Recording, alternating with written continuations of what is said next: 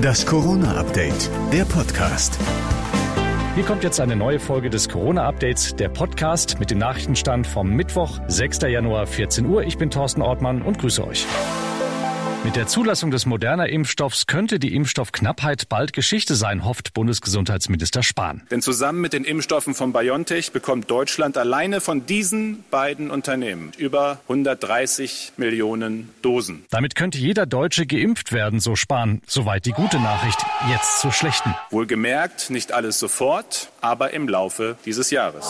Darum hat die Kanzlerin die Impfstoffbeschaffung zur Chefsache erklärt und heute gleich mit mehreren Ministern gesprochen, wie man das beschleunigen beschleunigen kann. Spahn empfindet das übrigens nicht als Degradierung, zumindest sagt er das. Wie kontrolliert man eine Umkreisbeschränkung? Da gibt es derzeit einige Fragezeichen. Rainer Wendt von der Deutschen Polizeigewerkschaft zweifelt gar daran, dass man das überhaupt vernünftig kontrollieren kann. Es werde wohl nur Stichpunktkontrollen geben. Dass die Polizei dauerhaft längerfristig ganze Landkreise abriegelt, ist nicht vorstellbar, denn die Zahl der Beamtinnen und Beamten, die vor Ort tätig sind, ist ja nicht beliebig vermehrbar. In den USA gibt es wieder einen neuen traurigen Höchstwert an Corona-Toten. Toten. 3775 Tote wurden gestern gemeldet. Rettungskräfte werden mittlerweile angewiesen, bestimmte Patienten mit geringer Überlebenschance nicht mehr in die Krankenhäuser zu bringen.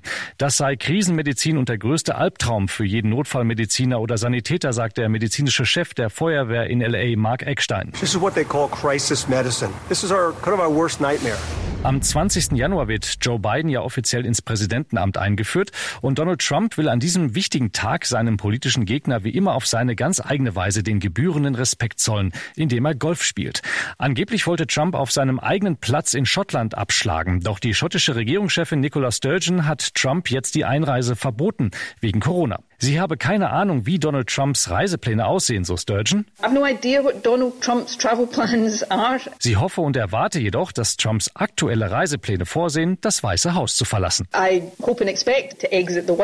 Tja, typisch britischer Humor.